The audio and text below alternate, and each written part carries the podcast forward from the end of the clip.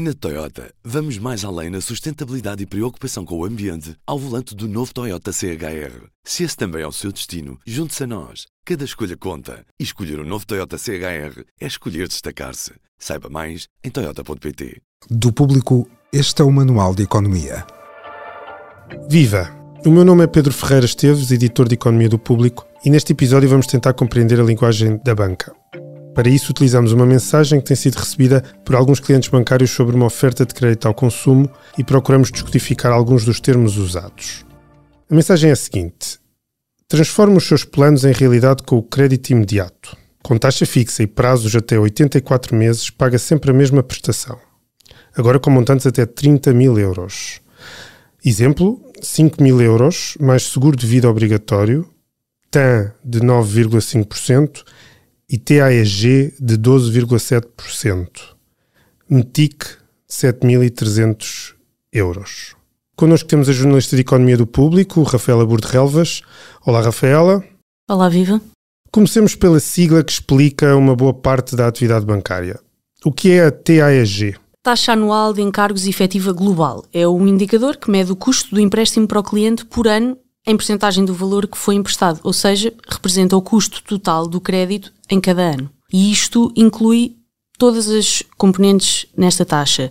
Inclui não só o juro, mas também outros elementos como seguro de vida obrigatório, como está uh, descrita nesta mensagem. Há também comissões bancárias e outros custos, como por exemplo impostos. E o que distingue essa sigla da TAN? É precisamente o facto de que na TAG estão incluídos todos os custos, como eu referi, as comissões, o seguro de vida, e na TAN, que é a taxa anual nominal, inclui-se apenas a taxa a que são cobrados os juros do empréstimo. Neste caso, são os tais 9,5%. Que ficam abaixo, portanto, dos 12,7% da TAEG. E o que é o METIC? O METIC é, então, o valor total que o cliente vai pagar ao banco durante todo o período do empréstimo. Significa montante total imputado ao consumidor. No fundo, é o montante do empréstimo. Pegando novamente neste exemplo, o empréstimo são 5 mil euros, o valor, o custo total desse empréstimo são os tais 7.313, considerando todos os custos que estão associados a esse empréstimo. E, portanto, o banco, aqui neste exemplo, ganha 2.300 euros. É este, de forma simplificada, é este o valor que explica, ou pelo menos é esta diferença que explica, ou que está na base dos lucros da, da banca. Certo. Estás a falar da margem financeira, que é o indicador que mede a diferença entre os juros cobrados nos créditos concedidos pelos bancos e os juros que são pagos nos depósitos de clientes. E esse é o indicador que mais tem contribuído para o crescimento dos lucros dos bancos no último ano. E isto porquê? Porque com a subida das taxas de juro, os bancos aumentaram os juros no crédito e também aumentaram os juros nos depósitos, mas menos. Ou seja, o que aconteceu de uma forma simples foi que os bancos começaram a receber mais pelos créditos, emprestar dinheiro começou a render mais aos bancos e também começaram a pagar mais pelos depósitos, mas não numa proporção tão significativa que tivesse um impacto negativo nos seus resultados. Na margem financeira, a diferença entre os juros cobrados nos créditos e os juros pagos nos depósitos assentam também nas taxas do crédito que podem assumir duas formas, taxa variável ou taxa fixa. Neste caso, por exemplo, do crédito ao consumo que descrevemos, há uma taxa fixa. O que, é que distingue uma taxa fixa de uma taxa variável num crédito? Como referes neste, neste exemplo, estamos a falar de uma taxa fixa e, portanto, aquilo que os clientes vão pagar é o juro que está lá descrito é uma taxa fixa que se mantém durante todo o período do crédito. Numa taxa variável há mais do que uma componente e não apenas a taxa de juro. Ou seja, temos o indexante e o spread.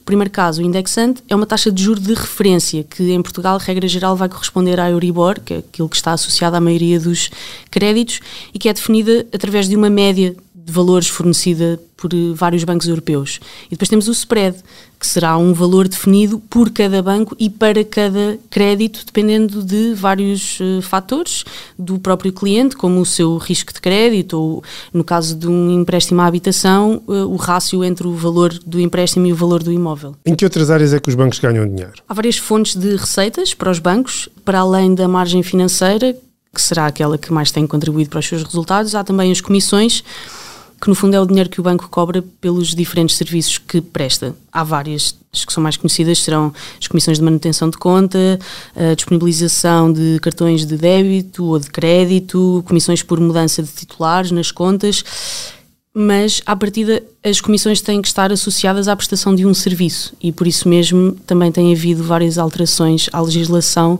que vieram limitar ou proibir mesmo a cobrança de, de certas comissões.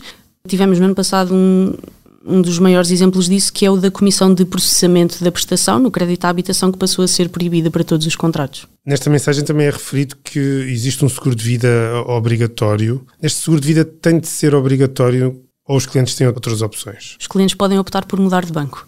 Os bancos, à partida, podem exigir a subscrição do seguro que entenderem para emprestarem o dinheiro que é pedido pelos clientes. Regra geral, para contrair crédito à habitação, que não é o caso deste exemplo, é obrigatório subscrever seguro de vida e seguro multirriscos. Mas há uma série de outros seguros como no, no, no, crédito ao consumo, como exemplificámos aqui, e há vários seguros que podem ser eh, exigidos pelos bancos, como o do desemprego ou o seguro de proteção ao crédito, por exemplo. Essa proteção ao crédito muitas vezes eh, significa que o banco tem algum receio de que o cliente deixe de pagar o crédito e, portanto, assegura que isso que não será terrivelmente penalizado por isso.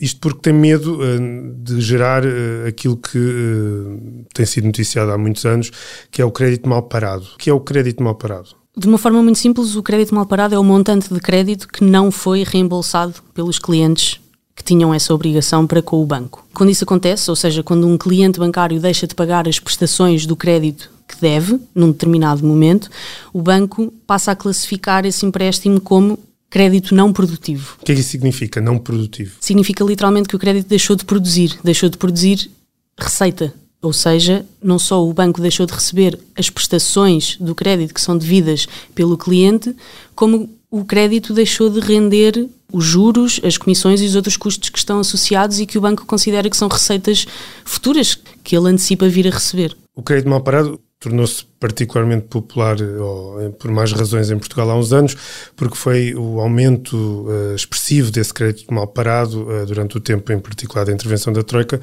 que gerou problemas de solidez nos bancos que levaram à, à, intervenção do Estado. E, portanto, agora o banco e os bancos procuram monitorizar indica este indicador de crédito mal parado e manter os seus indicadores de solidez acima de determinadas metas. Uh, mas neste momento o crédito mal parado não é um problema para os bancos tão acentuado como foi no passado. Sim, nem de perto. Neste momento o, o rácio mal parado, ou seja, o, a proporção do crédito em incumprimento em relação ao volume total de crédito que os bancos detêm, ou seja, que emprestaram, é muito pequeno em relação àquilo que já foi uh, no passado, como referiste. Todos os bancos têm vindo a fazer uma redução muito acentuada uh, do crédito mal parado e essa proporção neste momento é bastante pouco significativa. E do lado do cliente, que efeitos e que consequências tem uh, deixar de pagar o, o, uma prestação de crédito? Há várias consequências. A primeira uh, será logo à partida que os clientes que entram em cumprimento vão passar a ter de pagar juros de mora, que vão uh, somar-se à dívida que, que já têm e às outras obrigações que já têm. Depois, para além disso, o incumprimento é comunicado à Central de Responsabilidades de Crédito do Banco de Portugal e isso vai ser tido em conta na avaliação de risco do cliente no futuro, o que significa que os clientes podem vir a ter dificuldade, por exemplo, em pedir novos empréstimos no futuro, porque na prática passam a estar marcados. É a tal marcação de clientes que se tem falado, nomeadamente associada a esta, estas medidas do governo para uh, apoiar as famílias em dificuldades. Certo. Eh, uma reestruturação de crédito não é um incumprimento de crédito, mas na prática tem alguns efeitos semelhantes, nomeadamente o cliente ficar marcado na tal central de responsabilidades de créditos, embora tenham sido definidas algumas regras nessas medidas lançadas pelo governo que implicam que, por exemplo, se o cliente aderir ao PARI, que é um plano para o risco de incumprimento, não deverá ficar marcado. No fim da linha das consequências para os clientes eh, de, de não pagarem a prestação de um crédito, e se esse não pagamento for recorrente e repetido, está a execução de bens, a penhora de quantias, de salários, de pensões, e no final da linha está a execução de casas.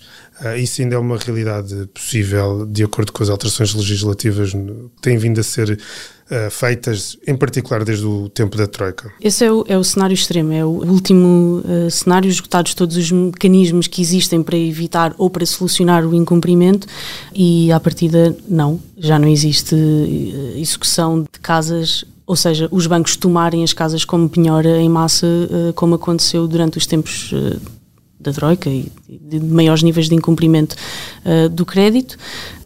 Mas no cenário extremo em que todos os mecanismos falharam, os bancos podem, no limite, avançar com uma ação judicial para recuperar os créditos em incumprimento e isso poderá levar a penhora de salários ou das casas e nesse caso sim esse cenário existe. É um cenário que no entanto está muito longe uh, num, num, processo de recuperação de uma dívida precisamente por, por, todas as alterações que foram feitas desde o, daquele momento dramático da intervenção da Troika em que muitos portugueses deixaram de pagar a prestação e muito rapidamente ficaram, ficaram sem casas. Desde então foram tomadas muitas medidas que não só limitaram a velocidade a que se podia chegar a esse cenário extremo, como fizeram, criaram uma série de alertas nos, nos próprios bancos para tentarem todas as soluções, inclusive essas que descreveste da renegociação de créditos, para evitar esse cenário mais extremo que de facto não está, não está a acontecer e está muito longe de, de acontecer. Este momento na banca portuguesa é marcado por um ambiente muito diferente daquele em que se verificou esta crise da banca no, durante os anos da Troika e na, na sequência do, da, da intervenção da Troika. Já três grandes bancos apresentaram lucros uh, expressivos relativos a 2023. Um crescimento de lucros coincide com o aumento da, da prestação da casa para uh, todas as famílias com créditos à habitação em particular. No último ano, em 2023, as prestações médias das famílias portuguesas aumentaram em um terço. Os responsáveis da banca criticam a diabolização dos lucros, preferem sublinhar a importância de uma banca saudável para a atividade económica. Alguns partidos criticam a banca e querem que, que, parte destes lucros seja transferida para o Estado com recurso a impostos extraordinários. No meio estão os clientes bancários, cuja experiência cotidiana com a banca continua a ser marcada por taxas de juro muito alinhadas entre os diferentes bancos, tanto quando se trata de subidas rápidas no caso dos créditos, como também no caso de taxas muito baixas nos depósitos. A falta de concorrência na banca em Portugal é um tema que até já chegou a tribunal, onde ainda corre o caso da cartelização no crédito à habitação, que já teve condenações de praticamente todos os bancos. Mais do que discutir taxas sobre bancos, era importante conhecer as propostas dos partidos que vão a eleições a 10 de março para estimular a concorrência no mercado onde um banco público como a Caixa Geral de Depósitos tem um peso tão importante que não pode ser ignorado e que pode ter um papel também importante nesta dinâmica de mercado dos bancos, tanto nas taxas de crédito como nas taxas de depósitos. Obrigado, este foi o Manual de Economia. Até à próxima. O público fica no ouvido.